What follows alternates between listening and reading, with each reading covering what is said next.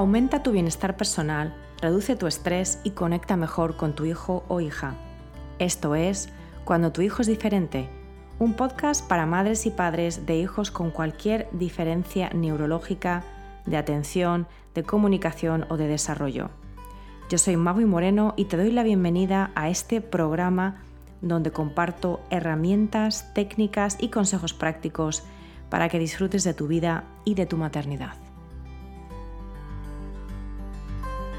Hola, querida comunidad, ¿qué tal? Bienvenidos a un nuevo episodio de Cuando tu hijo es diferente. Yo soy Magui Moreno y tengo hoy aquí conmigo a Bea Díaz. Bea, ¿qué tal? Bienvenida.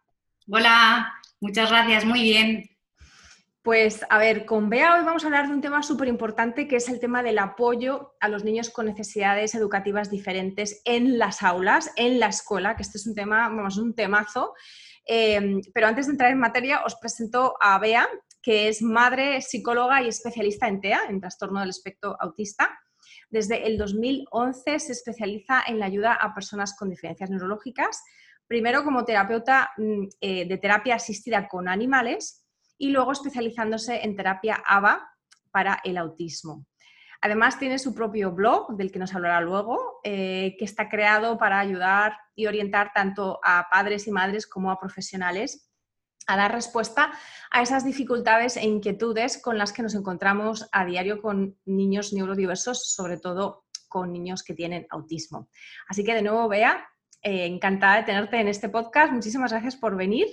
Cuéntanos un poquito más cómo te adentraste, eh, cómo y por qué te adentraste en el mundo del apoyo a niños con TEA. Bueno, eh, bueno, lo primero, muchísimas gracias a ti por, eh, bueno, por ponerte en contacto conmigo.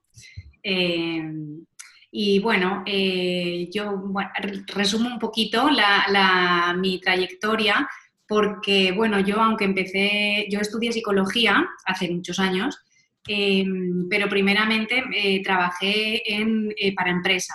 Trabajé sobre todo, trabajé en recursos humanos, tema de orientación, selección, eh, todo relacionado más con empresa.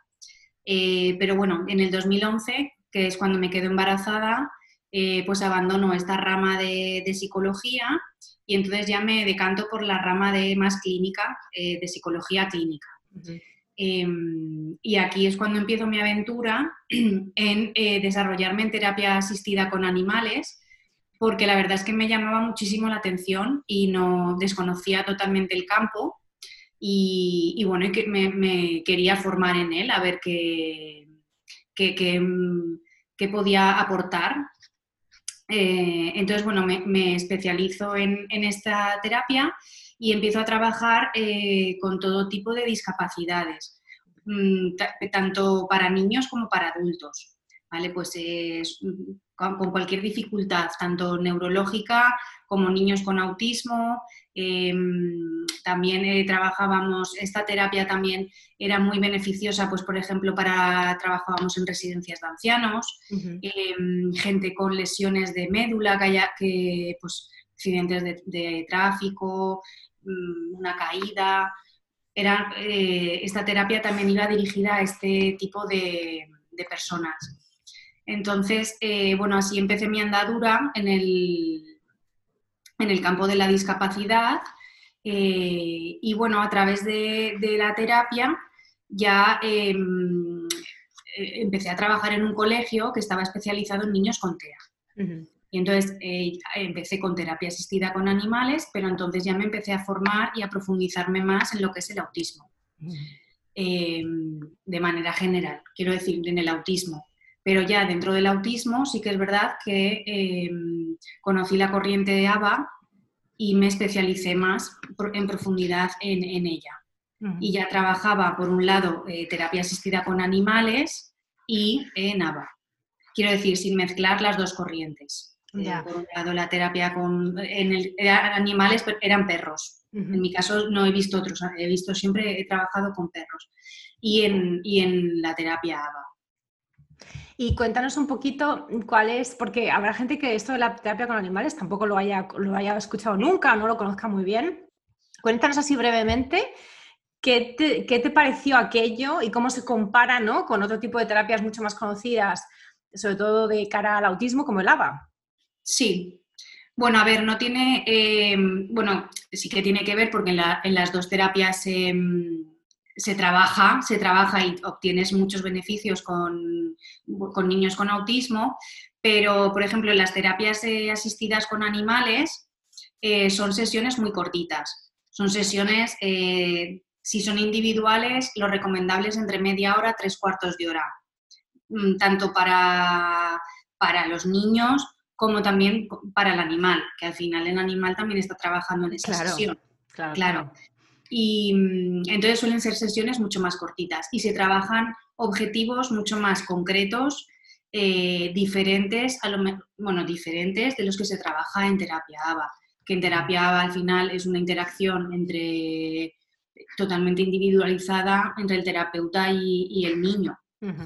En las terapias con animales si es individual, puede ser individual, puede ser grupal, pero siempre tiene que haber dos terapeutas, el terapeuta que trabaja con el niño y el terapeuta que trabaja con el animal. Vale, vale. ¿Vale? Entonces son sesiones siempre muy estructuradas, pero no tan estructuradas eh, como en ABA.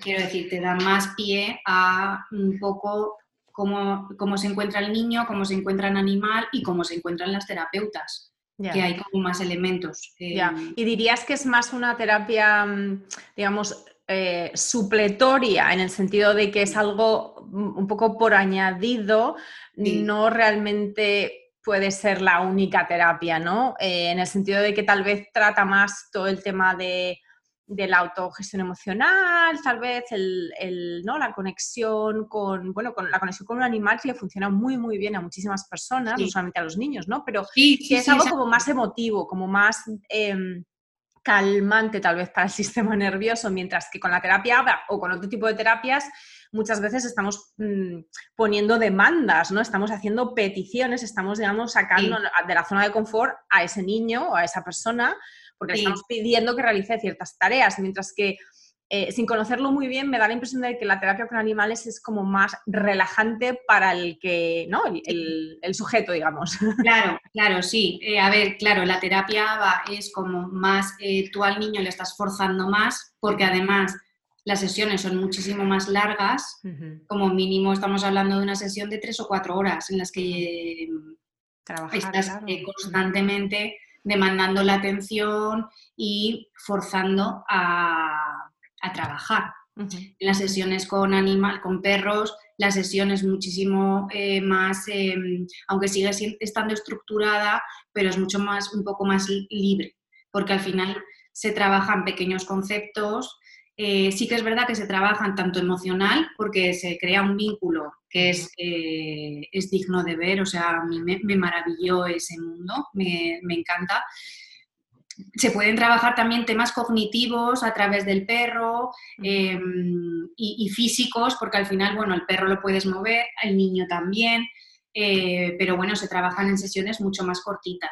Entonces yo sí que, bajo mi punto de vista, sí que es lo que has dicho tú, yo como algo supletorio, nunca como algo mm, principal, ¿no? O sea, mm, sí, pues igual que puede ser musicoterapia, arteterapia, estas eh, terapias que, son eh, son súper beneficiosas y está demostrado que tienen muchos beneficios para, para estos niños, pero siempre como algo añadido.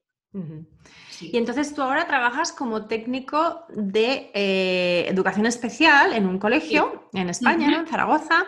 entonces cuéntanos un poquito en qué consiste esto de ser eh, técnico de educación especial, con qué tipo de niños eh, o, con qué especificidades educativas trabajas.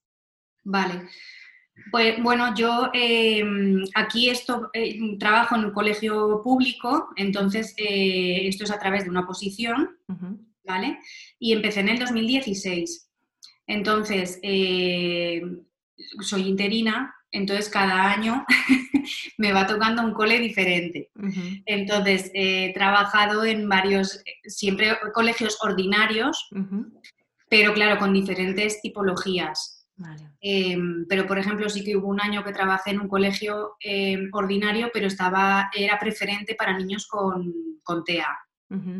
¿vale? Pero como técnico eh, trabajas pues con todo tipo de, mm, con, todo tipo de disfuncionalidades. Es decir, pues, puede ser TEA, pero puede ser un síndrome de Down, puede ser un retraso en el desarrollo, eh, puede ser una dislexia. Em, con, cualquier niño en edad escolar que necesite un apoyo. De acuerdo. Dentro del aula. Y puede ser también, por ejemplo, puede ser también, por ejemplo, con TDA, o sea, con, con déficit de atención y hiperactividad, ¿no? también. Exacto. Sí. Con cualquier em, que nos encontremos con una dificultad educativa Exacto. que requiera un apoyo dentro del aula. Y cuéntanos un poco, tú entonces estás dentro del aula, ¿Y trabajas solamente con un niño específico o puedes llegar a trabajar con dos dependiendo de si hay dos niños en ese aula que necesitan tu apoyo? Eso es, sí. Eh, a ver, lo normal em, sí que es verdad que suelen hacerlo para que haya un niño por aula, porque así de esta manera eh, la atención siempre es mucho más eh, individual y, todo mm, más estructurado para poder ayudar lo máximo posible a ese niño. Pero eh, sí que es verdad que yo me he encontrado este año mismo, por ejemplo, en aulas que sí que había dos, tres niños. Y en ese caso sí has trabajado con, ambos, por ejemplo, o claro. vale. Sí, sí, sí, sí. De acuerdo. Sí, porque eh, digamos que las técnicos estamos eh, para apoyar a la tutora. Entonces está la, tutora del aula y nosotros entramos para darle apoyo a, la, tutora. Entonces, mm, si hay dos niños, normalmente sí que nos eh, solemos poner, si es posible, con los dos o los tres que, lo necesitan. Que lo necesiten. Sí, me parece interesante aquí comentar porque, bueno, hay muchas personas que nos escuchan, mamás y papás que nos escuchan, que viven en países que no viven en España, que viven en Estados Unidos, que viven en varios países de Latinoamérica y obviamente hay una grandísima variedad de, de los recursos que se ofrecen y que, también, que no se ofrecen también a veces, desafortunadamente, como parte de la educación, como has dicho tú, ordinaria, ¿no? de, la, de, la, educación pública estándar. ¿no? Entonces, coméntanos un poco los modelos de apoyo de educación especial dentro de las aulas, o sea, en las aulas, que imagino que habrá varios, ¿no? Porque básicamente el, modelo que, que, me suena a mí que trabajas tú es el modelo de lo que en inglés llaman el pushing, que es empujar, o sea, empujar en el sentido de que tú apareces en el aula, tú estás en el aula y das ese apoyo entrando tú al aula, ¿no? Luego también hay un modelo que es lo que llaman en inglés el pull out, que sería sacar al niño del aula, y llevarlo, por ejemplo, a otra, a otra aula más pequeñita, exactamente, en la que está con otros niños que tienen necesidades similares, ¿no? Eh, pero ahí entonces al que sacas es al niño del aula, ¿no? Entonces, hay otros modelos, aparte de estos dos, mm, de cara a lo que es el apoyo específico de necesidades educativas, eh, eh, digamos, especiales dentro de las aulas que tú conozcas o cuéntanos un poquito cómo va esto de los modelos. Pues sí, eh, aquí por ejemplo en Zaragoza, porque esto, eh, aparte de por países, eh, incluso va por comunidades. En, España no todas las comunidades trabajan de la misma manera. Claro. Entonces, yo lo que conozco que es Aragón, bueno, Zaragoza, los modelos es el que tú has dicho. nosotras, las técnicos, entramos dentro de clase, dando apoyo dentro del aula y siguiendo el ritmo o, o lo que se intenta, o de una manera mm, adaptada a estos niños, pero siguiendo el ritmo de la clase. En otras ocasiones se saca el niño de clase, que puede ser de manera grupal con otros niños de las mismas o parecidas características o de manera individual y se trabaja cara a cara con el, una sesión entera con ese niño o niña. Pero, por ejemplo, eh, yo eh, cuando me formé en ABA, eh, tuve la oportunidad, bueno, la, formadora era de Barcelona. Entonces, yo sé que en esa comunidad, por ejemplo, se puede trabajar ABA dentro de los propios colegios. Y es la, terapeuta que, tiene, que trabaja con ese niño ABA por las tardes o mm, al mediodía, cuando sea, la misma que entra dentro del aula. En Aragón, por ejemplo, eso no, no, está permitido, porque para entrar dentro del propio colegio es lo que comentaba, tienes que, para empezar, sacarte una posición y entrar en tu, digamos, en tu puesto, no puedes, em, no, puedes em, desarrollar otras funciones, por así decirlo. Sí, o sea que a veces las diferencias de los recursos que se dan tienen que ver eh, más con temas administrativos burocráticos, ¿no? Y, también obviamente con temas de recursos públicos, en el sentido de que eh, en muchos países es que ni siquiera hay apoyo específico dentro del aula o solo en ciertos colegios. Eh, por ejemplo, nosotros antes de venir a Estados Unidos vivíamos en Escocia y Adrián, mi hijo, iba a un colegio público en Escocia que era un colegio, de una zona concreta que no era la zona en la que nosotros vivimos, pero lo que hacía es que ese colegio, digamos, era el colegio local de esa zona, pero luego tenía lo que ellos llamaban un centro de comunicación eh, que se encargaba precisamente de eh, dar apoyo específico a niños con, problemas, con dificultades de comunicación social, de interacción social, eh, de juego, es decir, con niños, mm, pues en su mayoría perfil TEA, perfil TDA, eh, y tal. Eh, y ese centro, ese centro cubría todo el condado, o sea, era como para todo el condado porque era un condado pequeñito, ¿no? Entonces, tenías una mezcla de un modelo en el que tenías la escuela, digamos, normal, ¿no? La escuela local. Eh, entonces, por ejemplo, Adrián empezó yendo solamente al centro de comunicación de manera intensiva todo el día y luego ya poco a poco le fueron, pues, introduciendo en, la, en, las, en, el aula normal.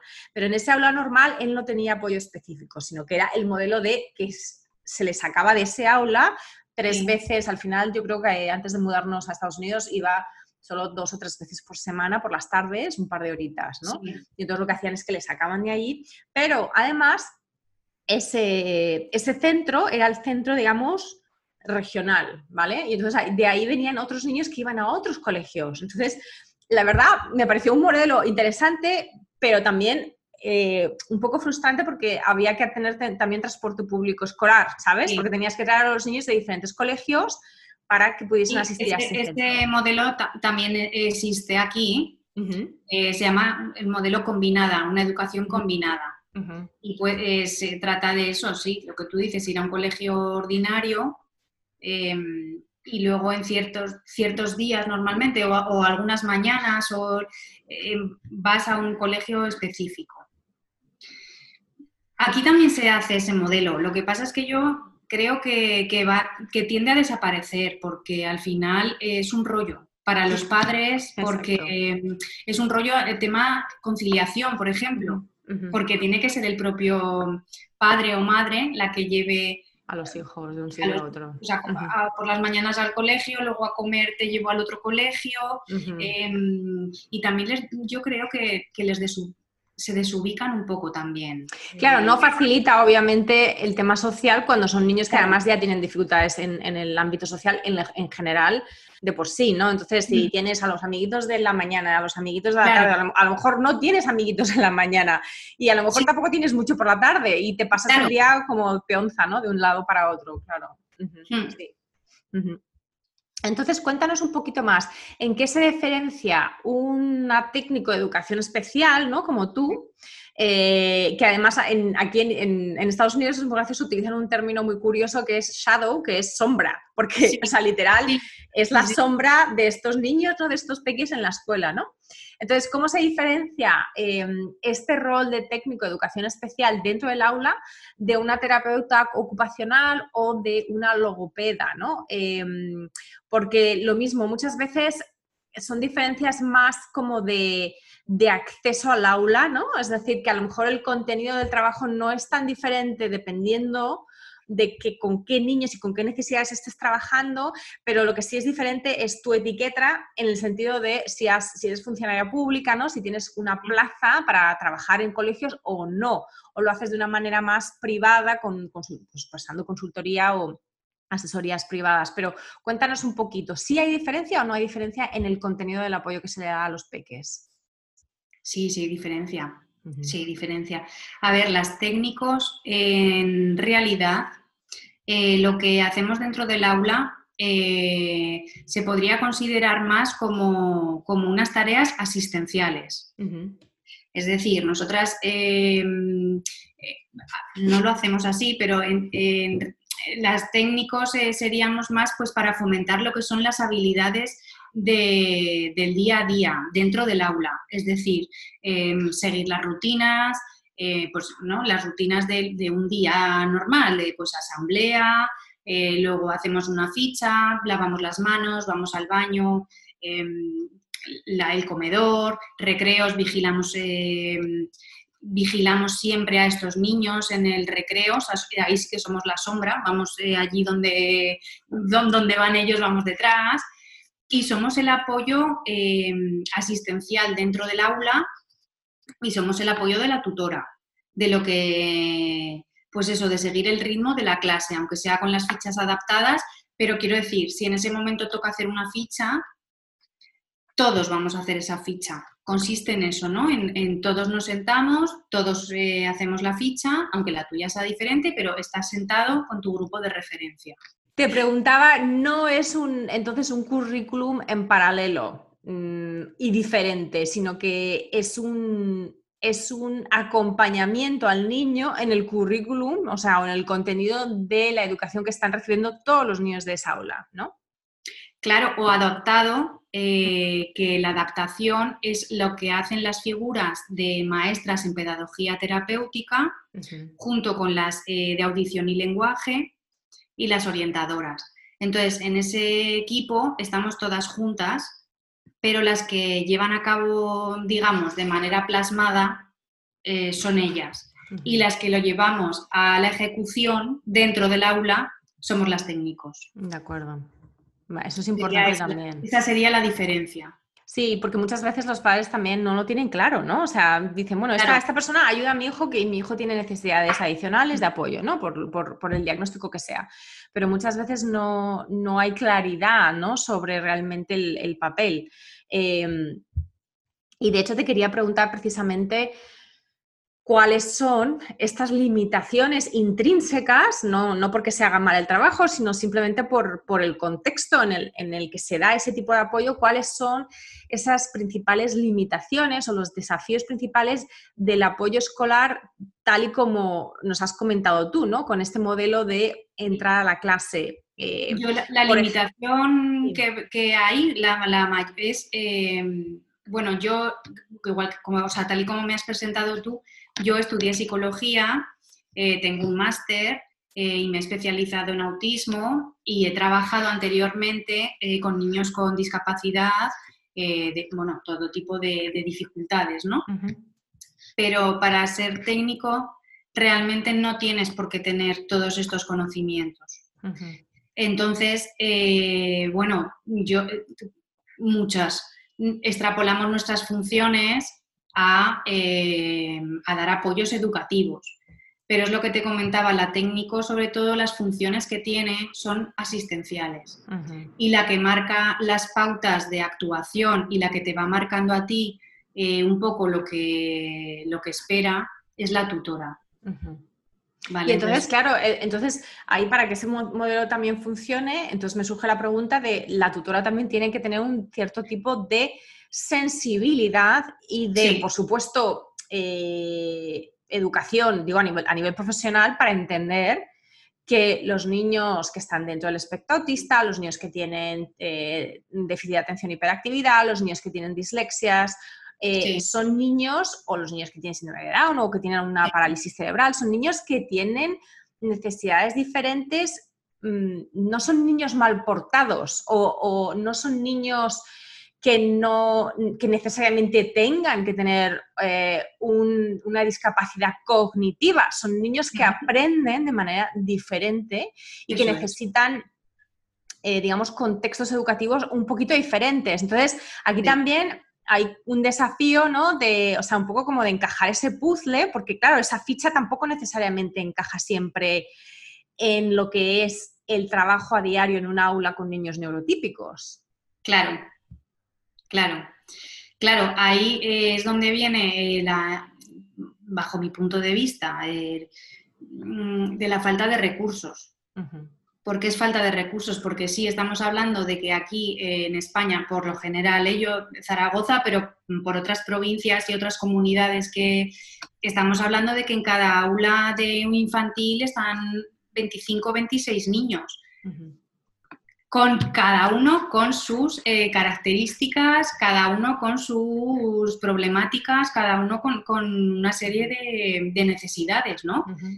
Entonces, claro, una tutora para 25 niños, eh, claro, eh, es muy buena voluntad, evidentemente, que, vamos, yo todas las que he conocido la tienen, pero no deja de ser para ellas también un gran desafío el, encontrarse pues, con niños con necesidades educativas y también dependiendo de las necesidades, porque em, bueno, hay diferentes grados de, dificultad.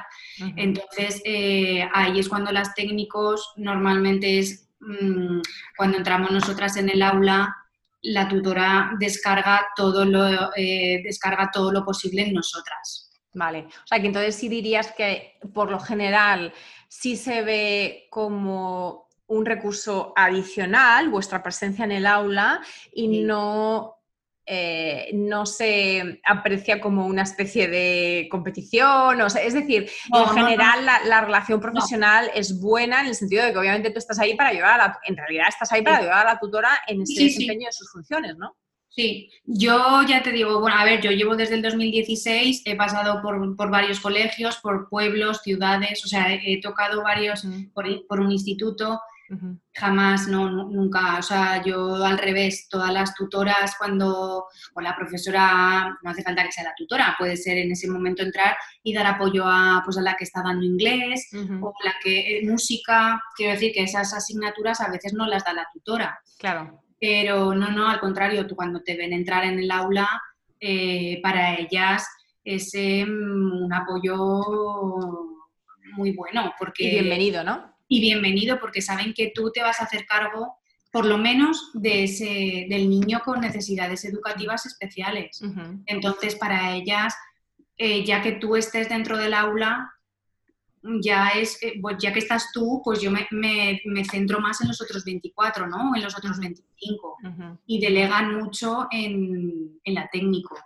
Sí, no, para nada, rivalidades para nada. Vale. ¿Hay continuidad, dirías tú? Es decir, ¿cómo, se establece un poco la continuidad de cuidado o de atención o de apoyo de un curso a otro normalmente? Porque tú, bueno, has dicho que, por ejemplo, en tu caso eh, pues vas cambiando de, colegio, ¿no? Entonces, también puede ser que a lo mejor si en ese colegio hay más de una técnico, pues que no trabaje con los mismos niños de un año para otro. Entonces, ¿hay alguna manera de mm, o sea, un poco como de informar a la persona que siga al año siguiente de, bueno, pues de, del estilo de ese niño, de las necesidades de ese niño, porque eso me parece también súper importante, ¿no? Que no tenga el niño que, casi casi que no tenga esa relación de apoyo que empezar desde cero cada año, cada año escolar, cada curso escolar. Yo he tenido mucha suerte y en, en, el colegio en el que estoy ahora eh, llevo dos años. Este es mi segundo año. Ojalá pudiese repetir un tercero. Pero fíjate, yo desde el 2016 he pasado por seis colegios diferentes, eh, bueno, cinco colegios y un instituto. Y, para mí es eh, uno de los mayores errores que, hay, porque, porque estos niños necesitan, cualquier niño, porque eh, yo creo que, cualquier niño, tener una profesora, sobre todo en, los, en los, años de infantil, tener una persona de referencia y saber que esa persona de referencia está ahí, para mí es muy importante, ya te digo, para cualquier niño, por lo menos hasta los seis años pero para estos niños todavía más. más Porque al final ellos tienen su tutora, pero la persona que tienen de referencia muchas veces es la técnico, porque es con la que más horas pasa, la que más cercana está a ellos y la que saben que si cualquier problema, dificultad que ellos tengan, tú vas a estar ahí. Entonces, eh, yo creo que el sistema no está pensado para no está pensado para, mm. dar esta continuidad. No. Sí que es verdad que aquí, eh, cuando por ejemplo sacan plazas fijas, esas plazas fijas suelen ser eh, para colegios de educación especial. Entonces, ahí sí que a lo mejor la plantilla, pues el 60 o el 70% siempre es la misma. que bueno, eh, sí que lo llevan a, esos colegios, ¿no? A, claro. Donde hay más necesidades, claro. Claro, pero ahí estamos hablando también de un, modelo diferente, porque ahí estás hablando de, una, de, una, educación separada, no estás hablando de una educación integrada.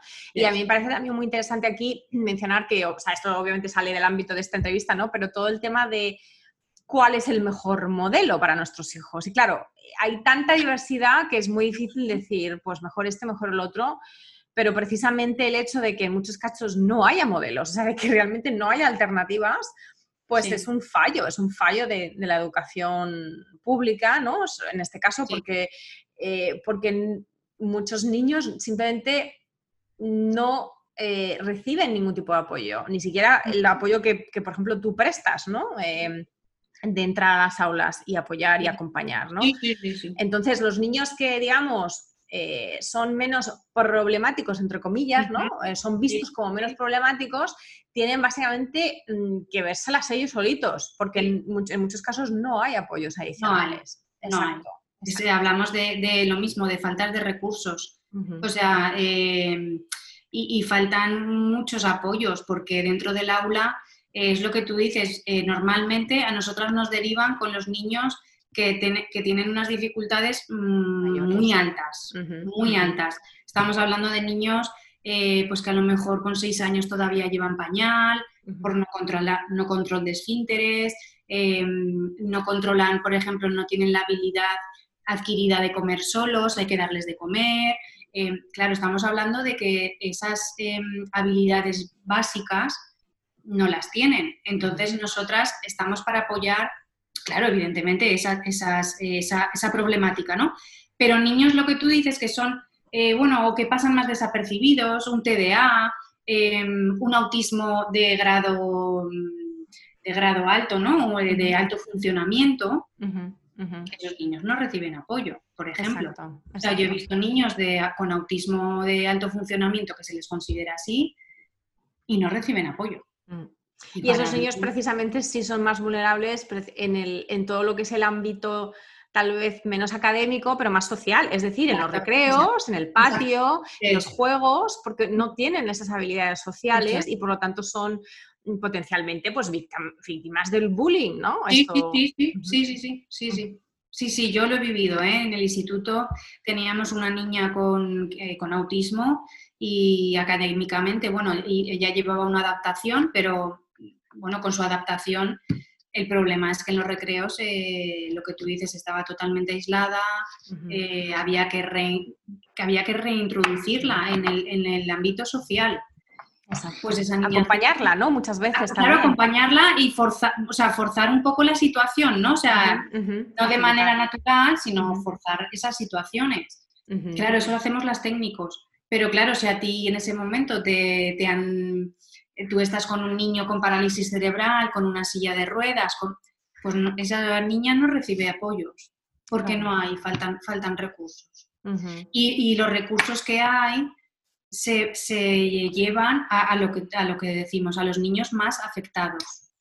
Claro, a los niños que realmente a nivel práctico, pues es que no se, no se les puede eh, integrar eh, en el aula o necesita de personal eh, adicional como en el caso tuyo, ¿no? Como, como de educación especial o necesitan ir a centros de educación especial, ¿no? O necesitan ir a centros de educación. Exacto. Y a mí yo desde aquí, como mamá de un niño que tiene autismo, eh, también, bueno, pues lanzar aquí un, bueno, por aquí plantar la lanza, ¿no? De decir, hay que realmente, se está hablando mucho de la reforma de, la educación en general, eh, por el tema de la tecnología, por el tema del bullying, eh, por el tema también de, bueno, pues de los recursos, ¿no? De, de, las limitaciones de recursos presupuestarias, ¿no? De los sistemas públicos.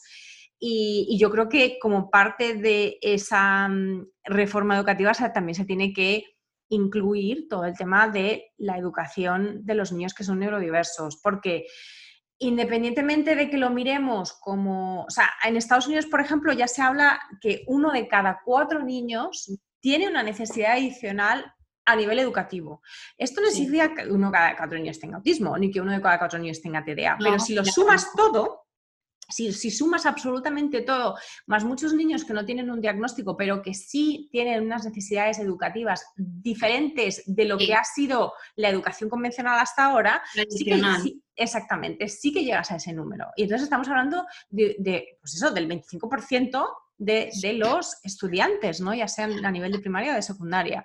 Em, entonces yo creo que realmente el tema de la reforma educativa tiene que incluir un componente muy importante sobre la neurodiversidad, ¿vale? Ya no necesariamente la discapacidad, en el sentido de que siempre va a haber niños que eh, seguramente no van a poder operar, educarse dentro de un, colegio normal, ¿no? ordinario, para niños neurotípicos, pero tampoco el modelo convencional es necesariamente eh, sostenible si, si vamos ¿no? Si, empezamos realmente a ver a la neurodiversidad como una realidad y a ver que hay muchos niños y muchos niños que no tienen diagnóstico y que seguramente nunca van a tener diagnóstico porque pueden operar en la vida normal, entre comillas, pero que aún así tienen necesidades educativas adicionales. Sí, es lo que hablamos, que, eh, a ver, que, mm, eh, yo entrar en el aula está muy bien, que los técnicos están muy bien,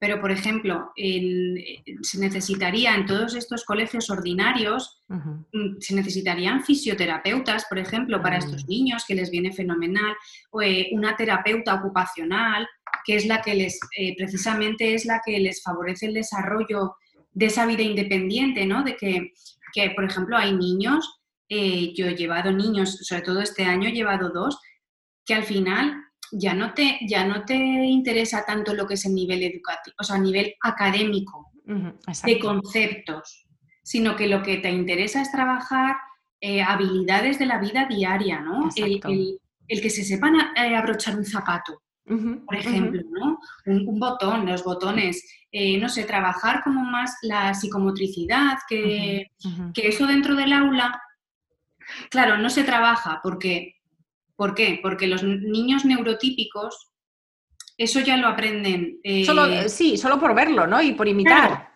por, imitación, o incluso en casa, por sus padres, hermanos mayores, eh, no sé, se aprende de una manera como mucho más innata, ¿no? Más eh, natural. Pero con estos niños hay que trabajar, eso hay que trabajar, es lo que hay que forzar esa situación. Entonces creo que faltan esos, esos recursos y, trabajar en esos aspectos más que centrarnos en, en, lo que es aspectos educativos, eh, académicos. Exacto.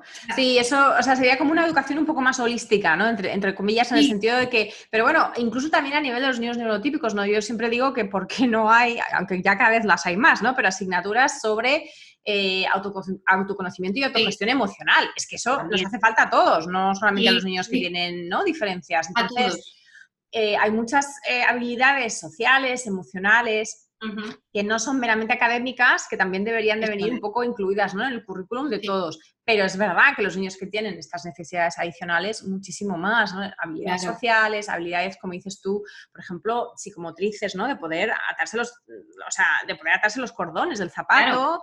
Eh, por ejemplo, muchas veces hay niños que a lo mejor no quieren ir al, tienen fobias, no quieren ir al, baño porque no son capaces de desabrocharse los pantalones, ¿no? no ya, ya ni siquiera es un problema fisiológico suyo de su cuerpo, ¿no? El condón de esfínteres, o, sino es un tema... Mm, o sea, psicológico, es un tema de que hay, hay bloqueos, ¿no? Eh, entonces, eso también es súper importante y muchas veces se malinterpreta, ¿no? Se malinterpreta el que este niño no quiere hacer esto pero a lo mejor no es por las razones que tú piensas. Claro, claro sin tener una visión un poquito más global del desarrollo de un niño, sobre todo cuando son más pequeños, pues es muy difícil que podamos poner em, en lugar pues, los apoyos eh, que se necesita. Incluso cuando lo sabemos, pues muchas veces tampoco hay los recursos, ¿no? O sea que... Claro, sí, es como una pescadilla que se muerde la cola.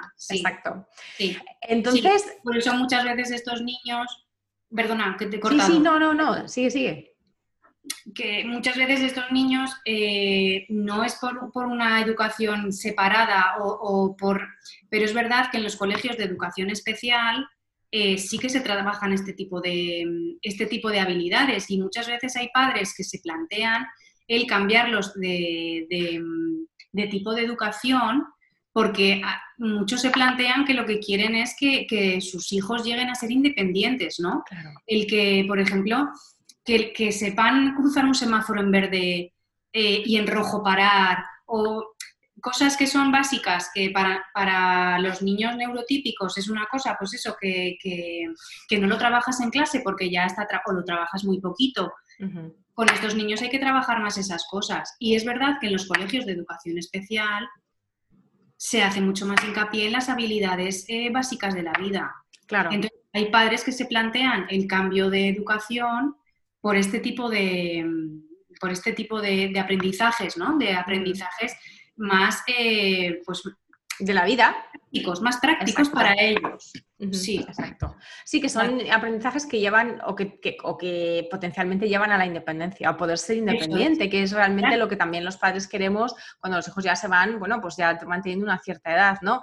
Eh, pero es muy interesante, a mí una de las cosas que siempre yo a veces también digo, ¿no? Que es, mira, el que tu hijo sepa álgebra a un alto nivel pero luego no sepa gestionar su enfado cuando pierde en un juego, o sea, puede saber muchísima álgebra o puede saber gramática, mm, vamos, por un tubo, pero si luego no es capaz de gestionar sus propias emociones o de gestionar la interacción con otros seres humanos, no le va a ir bien en la vida. O sea, es que es así. Entonces, realmente para los niños que aprenden de manera diferente, es como que tienes las dos vías en paralelo. Por un lado, por supuesto que también cognitivamente quieres que aprendan y que académicamente puedan avanzar, pero, pero realmente la base fundacional de todo, de todo el edificio es que sean capaces eh, de relacionarse con los demás y de aprender a través de la relación con los demás, ¿no? Y, adquirir esa independencia de, del autocuidado también, ¿no? De cosas tan sencillas como, pues eso, ser capaces de lavarse los dientes, de lavarse las manos, de, mantener una seguridad vial, en fin, todas esas cosas, ¿no? Entonces, em, lo que te iba a preguntar, Bea, un poco ya para ir acabando em, esta charla, teniendo en cuenta las grandísimas diferencias eh, y disparidades de recursos por país e incluso por regiones, ¿no? O autonomías, como en el caso de España, desde tu experiencia, eh, ¿tú qué podrías recomendar a los padres que nos escuchan y que quieren empezar a dialogar ¿no? con el colegio de sus hijos para conseguir apoyos más específicos? Teniendo en cuenta que, claro, va a ser una recomendación muy general porque las diferencias son realmente enormes en, lo, que se, lo que se da, ¿no? En lo que se, realmente se, puede aportar. Pero, ¿qué sería un buen Mira, para los padres? lo que recomiendo siempre a los padres, eh, a mí que eh, sí que a mí me gusta eh, estar en las tutorías, por ejemplo, yo sí que suelo estar en las tutorías con los alumnos que yo llevo es que tiene que haber una, o sea, una relación súper fluida y mm, de ir trabajando todos en la misma dirección. Em, y yo eh, sí que he estado en colegios, en este último que llevo dos años, por ejemplo, eh, sí que se va trabajando muy a la par padres, tutores, mm, bueno, colegio en general, quiero decir, el tutor, el orientador, el APT, eh, y junto con otras terapias que se puedan hacer fuera. Eh, si nosotros hablábamos mucho pues, con, las logopedas que, con las que iban fuera del horario escolar, ¿no? Eh, pues con las logopedas, con las terapeutas que puedan trabajar con ellos por las tardes. Entonces es como que no vean el cole o, a las tutoras como el enemigo, ¿no? sino que al revés, que todos a una es muchísimo más beneficioso para, todos. El tema de reivindicar ayudas, eh, pues es que al final eh, los recursos son los que hay y quiero decir, tú puedes solicitar al centro muchos más apoyos y demás, pero ya muchas veces tampoco no depende ni del propio centro. Es que depende del, del, pues de los recursos que hay y cómo están distribuidos. Sí, son invitaciones más estructurales, ¿no? Más políticas en el sentido de que al final son decisiones políticas de cuánto nos gastamos en, educación y cuánto nos gastamos en otras cosas, en sanidad o en otras cosas, ¿no? Entonces, eso es. sí, que no depende ya tanto de los padres, ¿no? Claro. Y yo lo que sí que, que les diría es que cuando tú apuntas, eh, o sea, inscribes, ¿no? Matriculas a un niño en un colegio, que antes te informes de los apoyos que puede llegar a recibir, porque es lo que hablamos, si en ese colegio hay un niño con unas necesidades educativas muy altas, el tuyo va a recibir menos.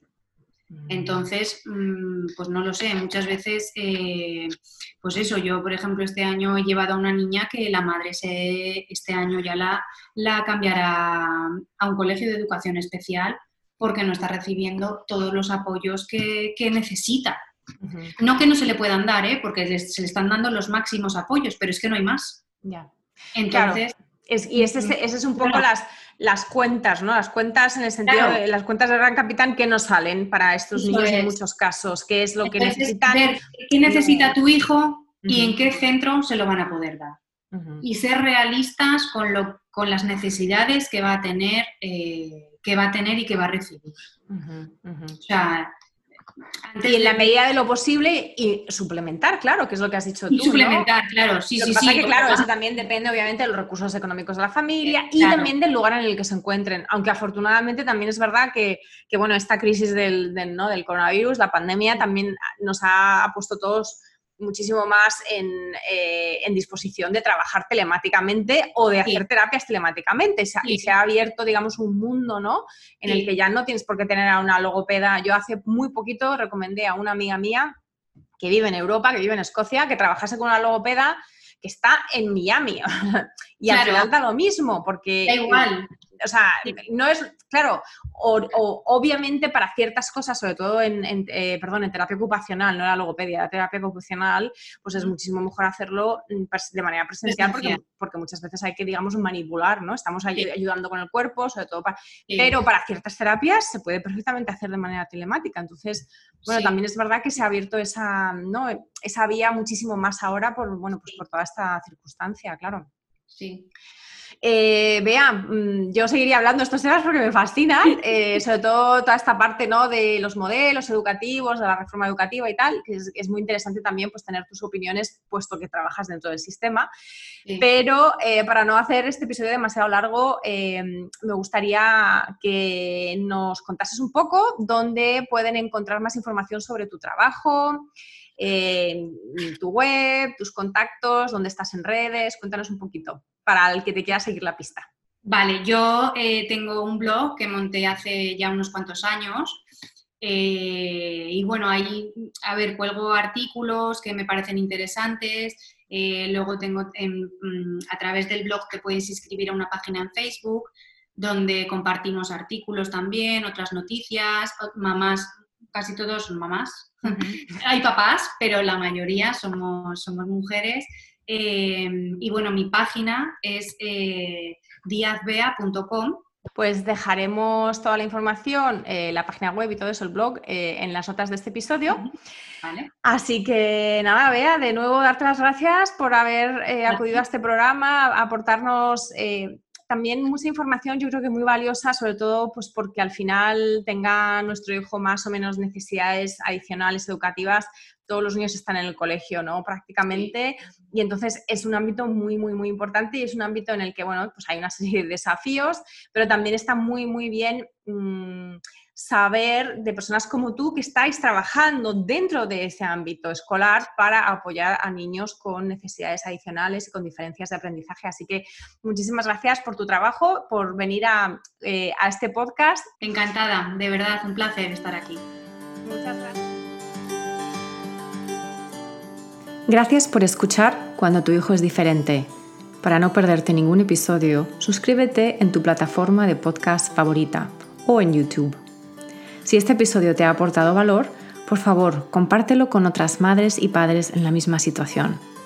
O deja un comentario o una reseña para aumentar la visibilidad de este programa y que pueda llegar a más gente como tú y como yo en busca de apoyo. Si quieres saber más de mí, de mi trabajo y acceder a recursos gratuitos como el kit de primera ayuda, visita mi página web mauimoreno.com.